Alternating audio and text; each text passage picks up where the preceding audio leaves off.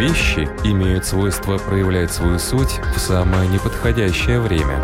Изучая мир, мы узнаем, как и почему. Природа вещей. От маленьких до самых больших. От известных до самых загадочных. От простых до самых сложных. В подкасте и на Латвийском радио 4.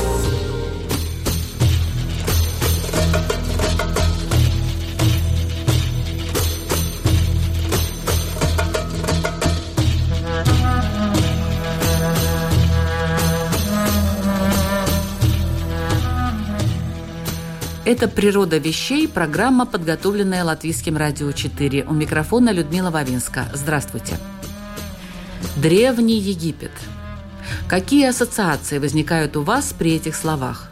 Скорее всего, пирамиды, саркофаги, Тутанхамон, Нефертити и Книга мертвых. Действительно, книга мертвых – первый в мире иллюстрированный путеводитель. Это самое известное, дошедшее до наших дней, повествование о загробной жизни, составлявшее часть философии этой яркой древней цивилизации. Между тем, в распоряжении ученых есть еще и другие канонические тексты.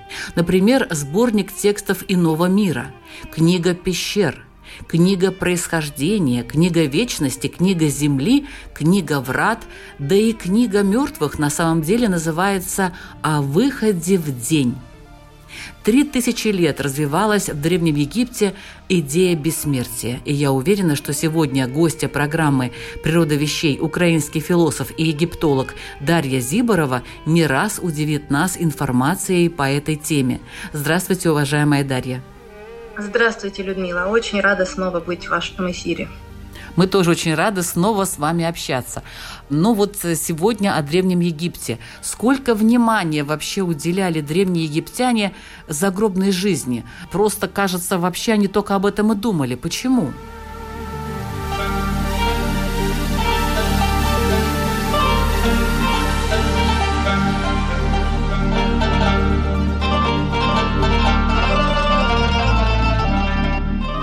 Действительно, очень много внимания они уделяли загробной жизни, но еще я хочу сказать, что такое впечатление создается, потому что ну, примерно 90% материала всех египетских коллекций во всех музеях, где они есть, это все-таки материал гробниц потому что именно там в ситуации такой определенной консервации без доступа воды и воздуха лучше всего сохраняются артефакты. В общем-то, это правда о культуре Древнего Египта, но ее ни в коем случае нельзя считать культурой, повернутой к смерти, потому что там все было ровно противоположным образом.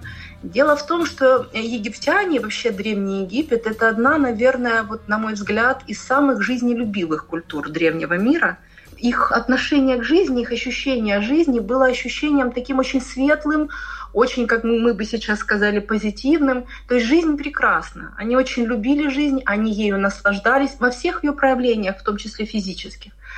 И именно поэтому они собирались победить смерть, потому что смерть это был их главный враг, который отнимает всю эту красоту, все это великолепие и радость жизни.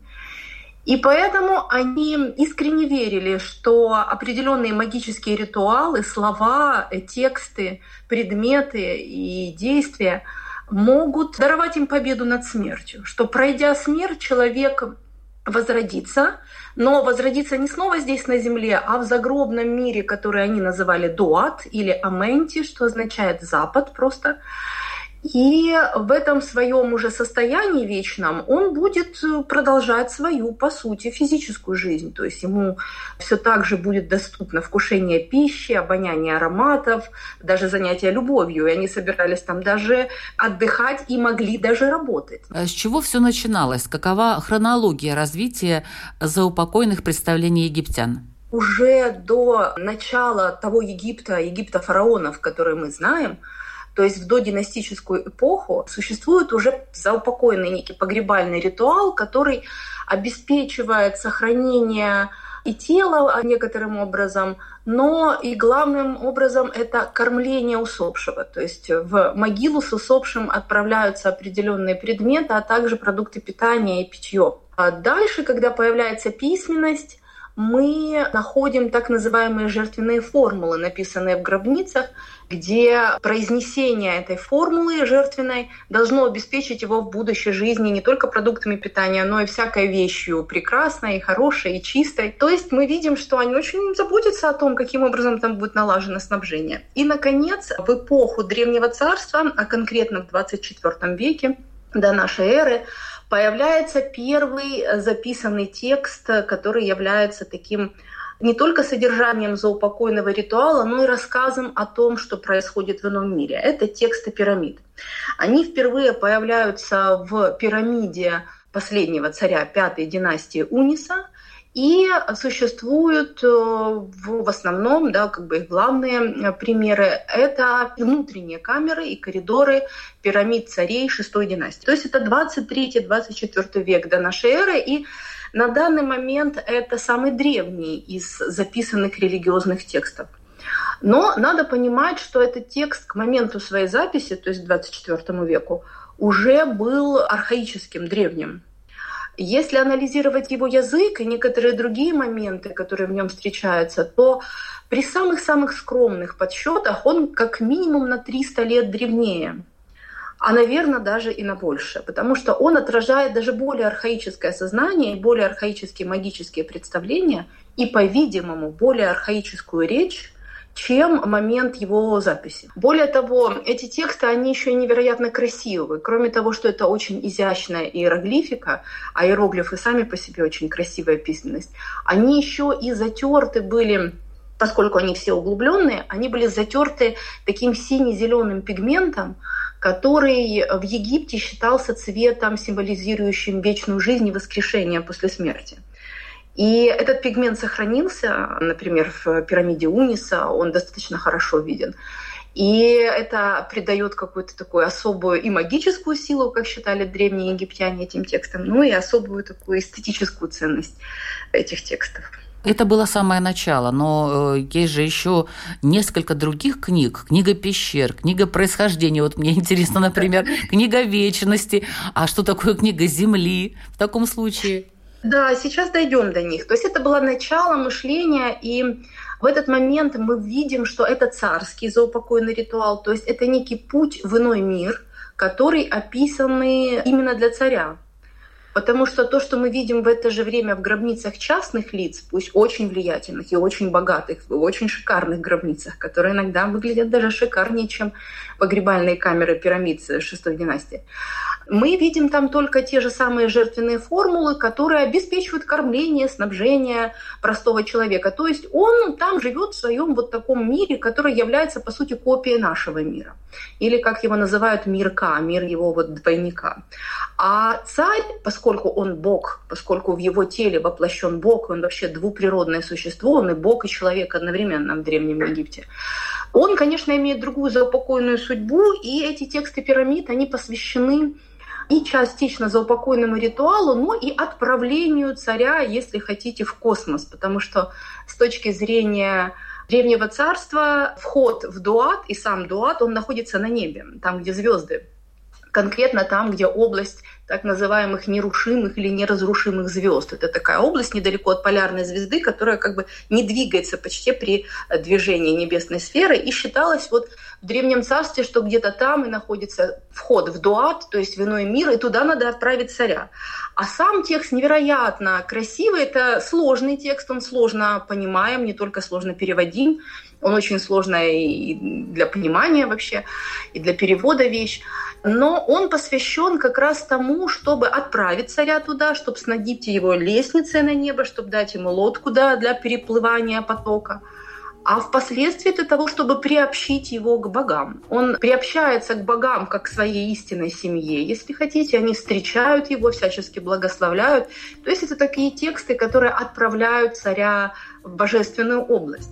Я могу вам прочитать несколько цитат, чтобы вы почувствовали такую поэтику этого текста, поняли, что он, конечно же, не про смерть. Там вообще, по сути, не встречается слово «мертвый», и которые египтяне вообще очень редко использовали в заупокойных текстах. Это крайне редкие случаи.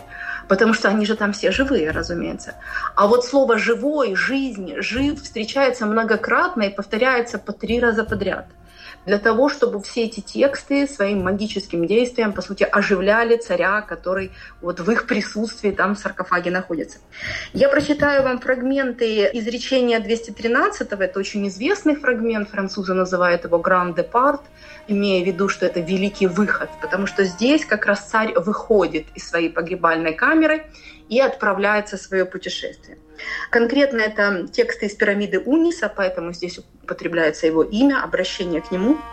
«О, Унис, ты не ушел мертвым, ты ушел живым. Сидящий на троне Осириса, твой скипетр Сихем в твоей руке, ты отдаешь приказания живущим». И дальше. Ра-Атум, пришел к тебе, Унис, светило, не знающее гибели, владыка, находящийся в зеленых местах. Он живет, этот Тунис, живет. Он не умрет, этот Тунис, не умрет. Он не погибнет, этот Тунис, не погибнет. И дальше очень красивый момент из пирамиды Пепи или Пиопи. Осирис Пепи, пробудись, встань, поднимись, ты чист, твое Ка чисто, твое Ба чисто, твой Ах чист. Пришла к тебе твоя мать Нут, великая хранительница явилась к тебе, она тебя очистит изготовлена для него лестница на небо, чтобы он вступил туда на дыме великого воскурения. Пеппи летит, как птица, и садится, как скоробей, на пустой трон, который в твоей ладье, о Бокра. И вот этот вот полет царя, по сути, и приобщение его к небесной ладье Ра, и соединение его с Осирисом, с Богом воскрешения – да, то есть его отождествление некоторым образом с Осирисом, там даже сказано, если Осирис ест, то и я ем, то и Унис ест, если Осирис пьет, то и Унис пьет. И вот этот полет, когда там повторяется фраза, что летит летящий, он улетает от вас, ибо он принадлежит небу, он не принадлежит земле. Вот это, можно сказать, такая главная поэтическая нота этого текста, хотя это достаточно сложный, со многими темными, непонятными даже нам, египтологам, местами магический текст. Но общая его поэтика ясна. Это о преодолении смерти и о путешествии в сияющий, прекрасный, звездный мир богов. Дерзкие теории, смелые гипотезы – Предположения, которые завтра могут стать аксиомами. Природа вещей. Программа обо всем, что нас окружает –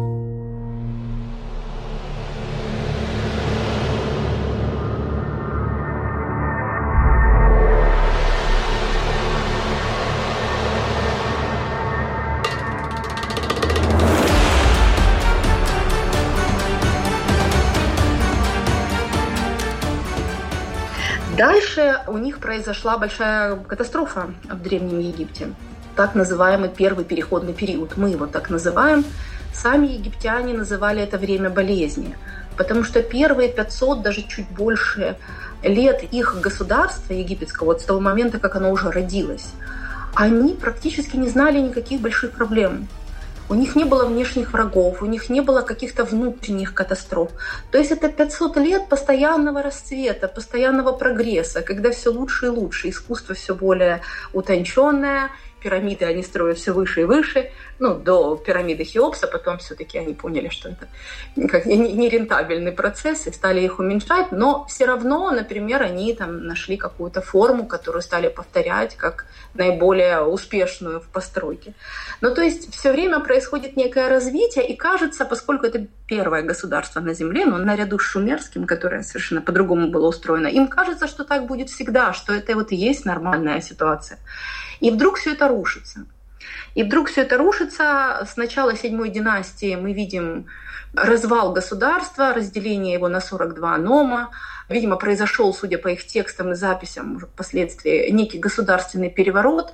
В стране нет единого царя, соответственно, не правит боги, не правит больше бог Египтом, да, в каждой области свой, как бы, есть маленький царек, городоначальник, где-то есть царские династии, еще потомки тех самых царей Древнего Царства, но они не правят всем Египтом, правят только небольшой областью.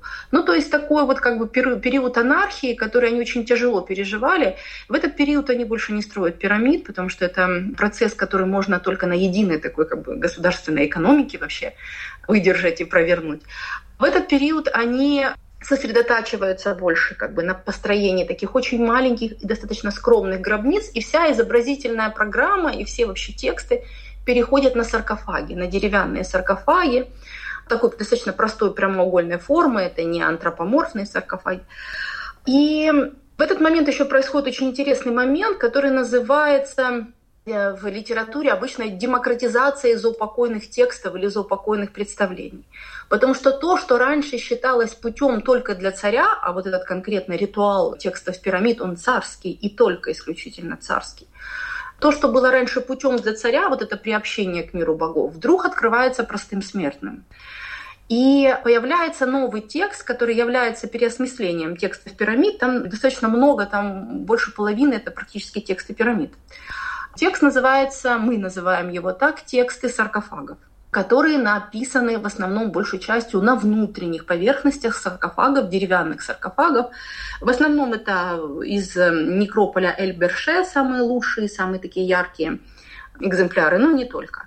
Это гермопольская теологическая мысль породила эти тексты саркофагов. И в районе Гермополя как бы они в основном и обретаются археологами. И вот в этих текстах появляется первая иллюстрация, потому что в текстах пирамид нет иллюстраций, внутри пирамид нет изображений, за исключением фасада царского дворца, который изображается в погребальной камере, но никаких рисунков, изображений богов или там вот самого царя там нет на самом деле. А вот в текстах саркофагов появляются изображения. Так что, наверное, верно сказать будет, что это тексты саркофагов, это первый иллюстрированный текст. Единственное, что он не был написан на папирусах, он в основном был написан на стенках саркофагов, но вот там впервые появляются иллюстрации, это так называемый фриз предметов, предметы магические, которые должны сопровождать покойного в ином мире. И, что самое интересное, на днище саркофага появляется изображение так называемой книги двух путей. Это, по сути, карта иного мира, карта загробного мира, где мы ясно видим, почему она называется «Книга двух путей». Два пути, ведущие в чертог Осириса. По ним, в общем, и должен идти покойный. А между ними огненное озеро, на котором написано «Не ходи сюда», это огненное озеро, и все там подписано. Каждый поворот этих путей снабжен препятствием в виде стража. Это демоны, такие духи иного мира, у них в руках огненные ножи, но их можно победить магическим образом, назвав их имена, то есть э, закляв их, можно сказать. И вот, собственно, текст, он об этом и повествует.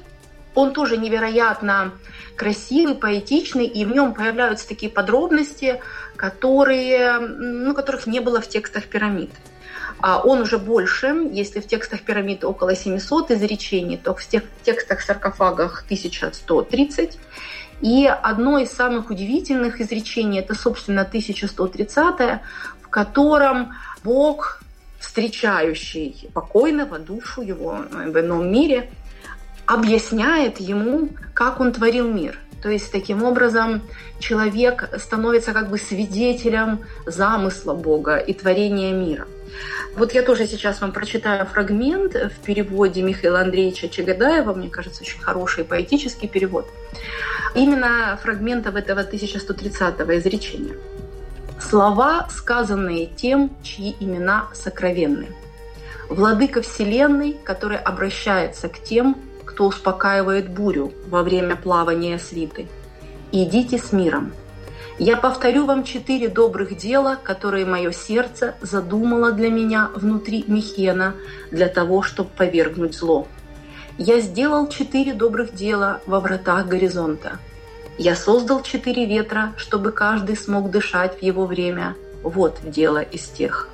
Я создал разлив, чтобы малый, как и великий, были сильны. Вот дело из тех. Я создал каждого человека равным его соседу. Я не велел им творить зло, но их сердца нарушили то, что я сказал. Вот дело из тех. Я наполнил их сердца, чтобы они забыли о Западе и чтобы совершали приношение богам своих номов. Вот дело из тех. Я создал богов из моего пота и людей из слез моих глаз. И дальше Бог говорит, или как бы текст, наверное, говорит о том, что сам покойный, а конкретно это текст саркофага военно-начальника Сепи, который жил во времена Синусерта II, это 19 век до нашей эры. И там говорится о том, что эта цепи будет э, сверкать, будет становиться просветленным духом, будет э, обретать достоинство владыки Вселенной. Вот я сейчас вам тоже прочитаю небольшой фрагмент этого.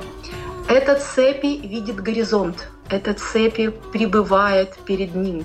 Этот цепи судит слабого с могущественным, и он делает тоже для грешников – Этому Сепи принадлежит жизнь, он ее хозяин. Скипетр УАЗ не выпадет из его руки.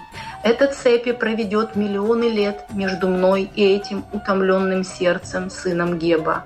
А затем я воссяду с ним вместе на одном престоле, и города станут иатами, а иат – городами, и храмом будет повергнут храм. То есть тут даже а великий Бог-творец сообщает, каким образом мир завершится, что когда-то дуат и наш мир станут единым. Иаты – это пространство иного мира, а города – неут, они называются. Да, это пространство нашего мира. И вот они когда-то соединятся, и храмом будет повергнут храм, то есть вся земля, все, все пространство станет снова благодатным, то есть храмовым пространством, то есть священным. И сказано, что тот, кто лежит в этом саркофаге, узрит это проведя миллионы лет вместе с богами.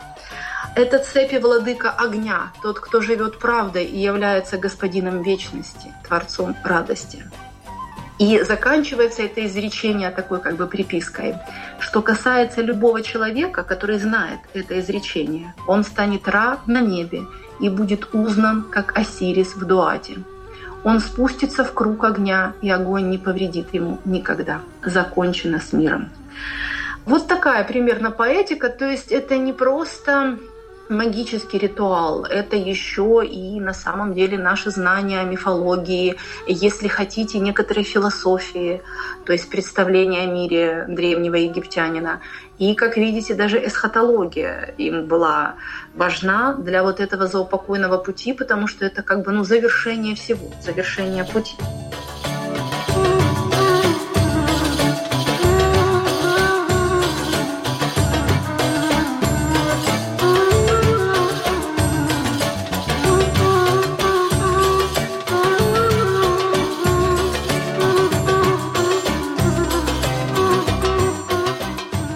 Вы слушаете программу «Природа вещей», подготовленную Латвийским радио 4. У микрофона Людмила Вавинска. Сегодня мы говорим о Древнем Египте и его философии с украинским философом, египтологом Дарьей Зиборовой.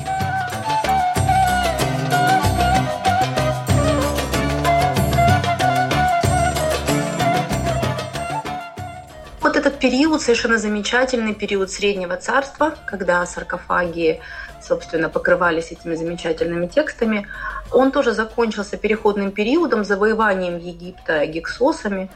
И они тоже достаточно тяжело это воспринимали, как э, развал своей страны, своей идеи, государственности. После восстановления мы видим снова взрыв такой, можно сказать, активности по переосмыслению теологической традиции, и появляются сразу несколько текстов иного мира – очень интересных. Вообще новое царство – это время появления вот, собственно, того, что в египтологии называют книгами нового мира, когда их становится действительно много, когда теологическая традиция уточняет и уточняет, нюансирует и нюансирует э, этот образ.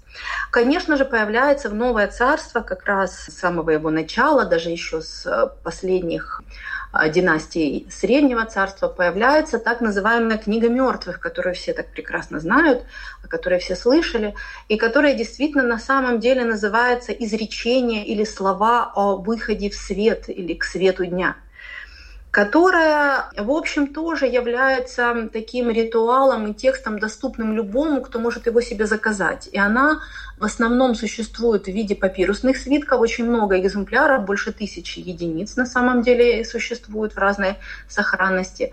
Также ее записывали фрагментами на поверхностях разных предметов а, заупокойного культа, на стенах гробниц, на стенах погребальных камер на некоторых конкретных предметах, например, на ушепте и так далее, на амулетах даже фрагменты появляются. То есть это очень распространенный текст, существующий во множестве вариантов, и он тоже потрясающе красиво иллюстрирован. То есть вот виньетки книги мертвых – это такая вот папирусная графика, очень тонкая, и, может быть, оттуда и происходит вообще сама книжная иллюстрация, идея книжной иллюстрации. Книга мертвых – это текст, который повествует о путешествии все-таки человека. Человека, который проходит не просто по путям иного мира, он попадает на суд. Именно в книге мертвых разворачивается в полноте идея суда. Всем известная 125 глава книги мертвых, где центром является отрицательная исповедь, когда покойный отрицает совершение им 42 грехов, утверждая, что он чист, он чист, он чист, и все это перед престолом Осириса. И он обращается к богам иного мира, говоря о том, что я чист, примите меня, возьмите мою душу с собой в дом Осириса, чтобы она могла видеть, как вы видите вы, и слышать, как слышите вы, и так далее. И ну, это достаточно известный текст, и заканчивается она тем, что умерший находит после суда, если он будет признан правогласным, то есть Маахиру, он будет обитать в полях вечно зеленого тростника или в полях Хатеп, в которых вот он и будет вести свою райскую жизнь.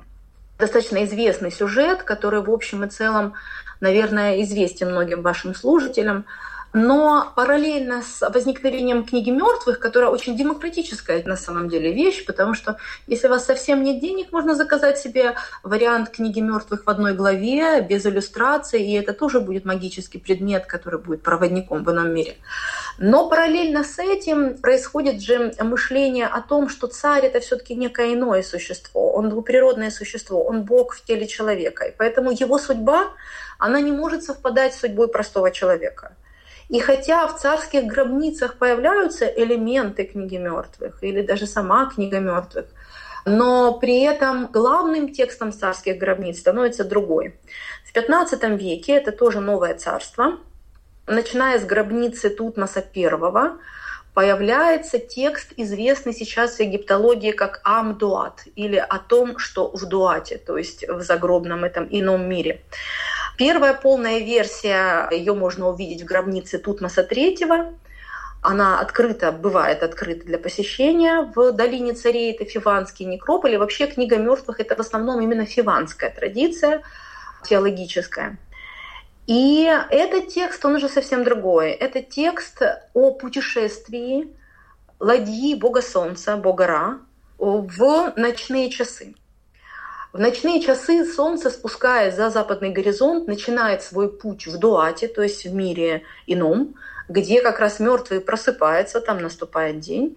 Но этот путь очень сложный. Ладья Солнца встречается там с препятствиями, встречается там со своим предвечным врагом, змеем Апопом, которого она должна победить, чтобы иметь возможность зайти на восходе, на восточном горизонте для нас. И этот текст, он выглядит уже скорее как изображение, снабженное текстами. И главным героем этого текста является солнечная ладья, на которой плывет солнце в своем ночном таком подобии, в своем ночном образе, проявлении ночном в виде бога Иуфара с головой барана, зеленого, причем зеленой головой барана, потому что это на самом деле душа Ба, а, бога солнца, плывет в этом ночном небе, она укрыта наосом, ладью сопровождает боги иного мира, в том числе там есть Исида Нефтида. Обязательно эту ладью всегда сопровождает бог Хика, это бог магии, магических сил, которыми будет и побежден, в конце концов, этот Апоп. И на самом деле главный пафос этого текста – это то, что это таинственные часы, когда солнце никто не видит, только богам доступен взор на ночное солнце. Но поскольку наш фараон бог, то он достоин это видеть. А с другой стороны, задача фараона – это не упокоиться в полях Хатеп или в полях вечно зеленого тростника. Его задача – продолжить вот это творящее действие, упорядочивающее действие, то есть продолжать упорядочивать хаос, как и положено настоящему Богу, и творить порядок, то есть космос. И поэтому он должен присоединиться к свите вот этой вот небесной ладьи и помочь Богу Солнца сражаться со змеем Апопом. Текст, на самом деле, который считался сокровенным, таинственным, он появлялся именно в камерах, погребальных камерах царей правящих, и впоследствии, уже в первый переходный период, то есть начиная с XI века, он постепенно будет появляться в жреческой традиции на свитках, которые сопровождали жреческое погребение. То есть жрецы, знатоки этого текста, простым людям он был совсем никак недоступен для какого-то созерцания или знания о нем. А вот жрецы, которые, собственно, были переписчиками этого текста, они тоже хотели приобщиться некоторым образом к судьбе вот такой таинственной, божественной царя. Но интересно, что в этих жреческих свитках не встречаются самые таинственные, самые важные часы Амдуата, конкретно пятый и шестой, когда царь является свидетелем того, как воскресает Бог, как в Дуате, в самом глубоком месте Дуата, в таинственной пещере, в своем саркофаге воскресает Бог Сакар. И вот эти вот часы обычно не попадали в такие жреческие свитки, то есть был какой-то код доступа. Но что касается книги Амдуат, она уже не представляет собой такой текст, как книга мертвых, который удобно цитировать и зачитывать большими фрагментами, потому что это скорее рисунки и подписи к ним. Там названы все божества, сказано, что они делают, куда движется и что происходит с небесной ладьей Бога Солнца, какие трансформации она претерпевает. Но у этого текста очень красивое начало. Начало или, если хотите, большое развернутое название – которое дано самой традицией этому тексту. Я сейчас вам его зачитаю в своем переводе. Называется на самом деле этот текст так. «Послание из сокрытого чертога место пребывания душ, богов, теней и блаженных духов, и то, что они делают. Начало открытия Запада – врата западного горизонта, конец – бесконечный мрак – врата западного горизонта. Тут очень важно, что два раза повторяется западный горизонт, потому что в нашем представлении Солнце садится на западе и восходит на востоке, да, и должна быть начало врата западного горизонта, а конец врата восточного горизонта. Но с точки зрения дуата, из которого Солнце выходит, то, что для нас восток, для дуата запад. То есть когда Солнце заходит за западный горизонт для нас, в дуате оно восходит на их восточном горизонте, у них начинается расцвет. Рассвет, и дальше Солнце движется по небу Дуата, и потом оно заходит за западный горизонт Дуата – и восходит в нашем мире на восточном горизонте, разумеется. Но поскольку начинается этот текст захождением Солнца в нашем мире, поэтому начало врата западного горизонта, а заканчивается восхождением в ином мире, но для них это закат, восхождение в нашем мире, для них это закат, поэтому там тоже конец врата западного горизонта. А дальше текст сам о себе говорит, зачем он написан. Во-первых, он утверждает, что он является копией текста, который написан в тайном покое на северной стене тайного чертога самого Дуата, то есть там есть такая таинственная комната, в которой этот текст написан, а то, что мы видим в заупокойной камере царя, это некая копия этого текста. Там сказано следующее, для чего этот текст. Чтобы знать души Дуата, чтобы знать, что они делают, чтобы знать, как они преображаются для Ра, чтобы познать тайные души, чтобы знать, что в каждом часе и их богов, знать, к чему Ра их призывает, знать врата и пути, по которым странствует великий Бог, знать течение часов и их богов, знать тех, которые процветают, и тех, которые истреблены. Имеется в виду, что в процессе вот этого сражения со змеем Апопом свита небесной ладьи истребляет духов, ну, скажем так, духов зла или духов хаоса, если хотите, хотя хаос это совсем не египетское слово, которые мешают как бы солнцу взойти и начать вот как бы творение мира. Потому что каждый восход это на самом деле тот самый момент творения мира, когда солнце, Бог Ра впервые зашел над горизонтом. Поэтому там есть грешники, которые вот эти грешные духи, которые мешали взойти Ра, его враги, они там так и названы, враги Ра, враги солнца, которые там казнятся в огненных таких пещерах, огненные змеи на них плюют струями огня и так далее. Также, поскольку этот текст повествовал о чем-то очень таинственном, что является, ну, вообще таким знаете, космологическим элементом их представления о мире, их мировоззрения, у него появились разные вариации, скажем так. И вот эти книги иного мира — это в основном вариации текста Амдуат. В частности, в начале появляется книга врат. Тоже она появляется в камерах, погребальных камерах царей. Это еще 18 династия. В гробницах Каримхеба она появляется уже чуть позже, чем Амдуат, но все же. И она повествует о тех же самых пространствах иного мира. Это те же самые 12 часов путешествия солнечной ладьи, и она там тоже изображена, и там Наус очень красиво так окаймлен извивающимся змеем Михеном. Это змей, символ времени, предвечного времени, который защищает, это хороший змей, он защищает ладью бога солнца от всего негативного, и там поэтому вокруг темнота, внутри наоса, такого ящика, если хотите, в котором плывет бог солнца, там филиал дня, там белый свет солнечный. И вот под такой защитой он плывет в этом ином мире. Но книга врат, она больше сосредоточена на преодолении 12 врат, которые разделяют эти пространства. 12 часов — это одновременно 12 пространственного мира. Между ними врата. Эти врата охраняются богинями, и знание имен этих богинь, заклинаний, которые нужно сказать перед вратами, оно как бы вот является, можно сказать, главным содержанием этой книги «Врат». Можно сказать, что это взгляд на то же самое путешествие солнечной ладьи в ночные часы, ну, может быть, больше с точки зрения топографии нового мира, если хотите. Еще там есть такой интересный момент. В книге «Врат» появляются разные расы известные египтянам, то есть сами египтяне, азиаты, ливийцы и нубийцы, они там изображены даже разными цветами. Египтяне сами считали, что они с красной кожей, азиаты, они их изображали желтой кожей, ливийцы со светлой, такой совсем почти белой кожей, и нубийцы, понятное дело, с черной кожей. И вот все эти четыре расы, они тоже идут в иной мир, то есть египтяне считали, что это вообще космический процесс, это не то, что там в Египте происходит, это происходит во всем мире.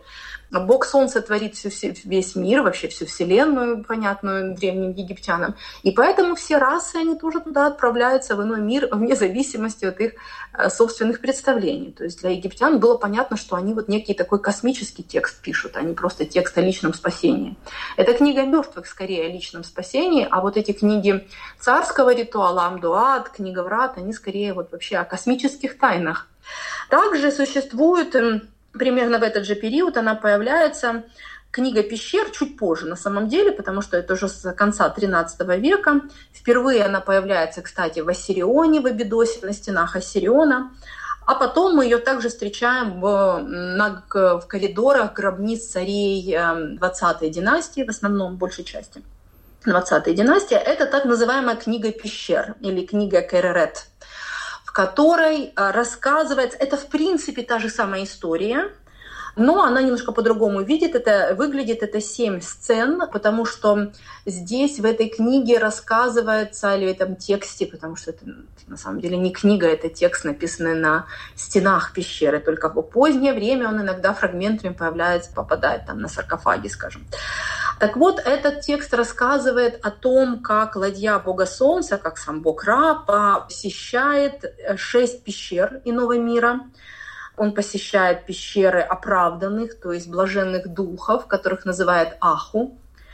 Он посещает там пещеру с телом Осириса, где на самом деле происходит соединение, потому что Осирис — это тело, а бог Солнца — это душа, это Ба, и они как бы соединяются вот такого некого предвечного бога.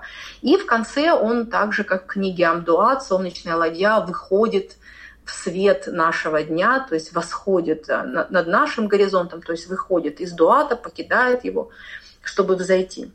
Тоже очень такая сложная, интересная книга. И также появляется книга Земли или книга Акера. Она такая определенная вариация или дополнение к книге Пещер, потому что это, можно сказать, развитие той же самой традиции, той же самой темы. Ее еще называют книгой создания или рождения солнечного диска, потому что она посвящена тому же самому пути, но с точки зрения, если мы обратим внимание на те трансформации, которые претерпевает Солнце в ином мире. А ведь оно не просто там плывет в ладье, оно заходит в мир мертвых. Это значит, что оно умирает. И ему предстоит там переродиться, то есть пережить некую трансформацию, чтобы снова возродиться и взойти над горизонтом. Вот эта трансформация и рождение Солнца — это как раз главная тема книги Земли или книги Акера, и в нижнем регистре там еще так замечательно изображаются вот эти духи противников бога Солнца, которые там с отрубленными головами казнятся в огненных пещерах.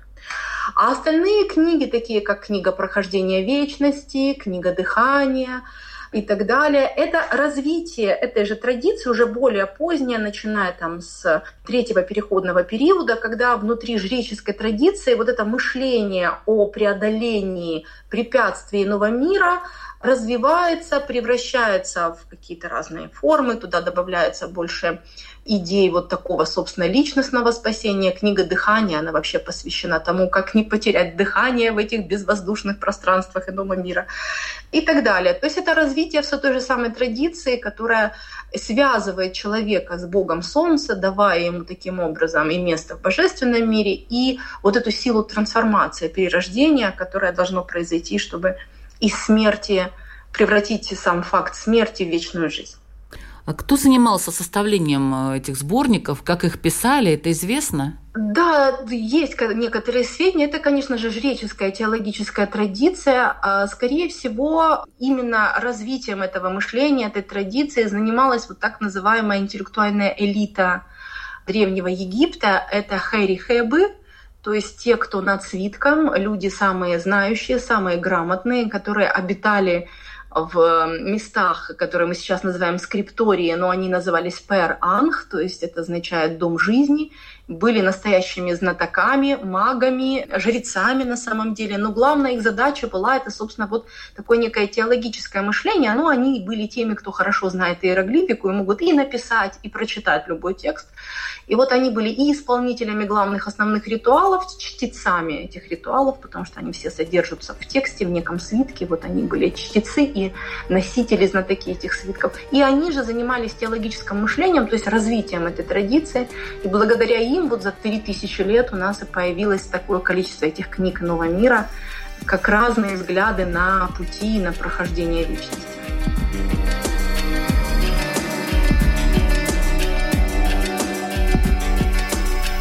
Вы слушали программу «Природа вещей». Ведущая Людмила Вавинска, компьютерный монтаж Валдис Райтумс.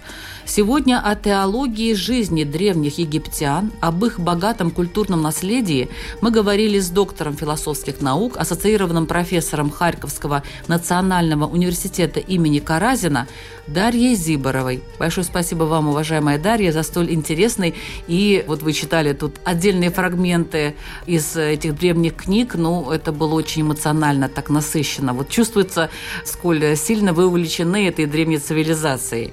Спасибо еще раз и удачи в ваших научных изысканиях, уважаемая Дарья. Большое спасибо, была очень рада поговорить с вами на такую интересную для меня в том числе тему. А я, Людмила Вавинска, предлагаю нашим слушателям, не откладывая в долгий ящик, найти подкаст «Природа вещей». Он есть на пяти платформах и окунуться в мир знаний. Поверьте, там много интересного. Присоединяйтесь.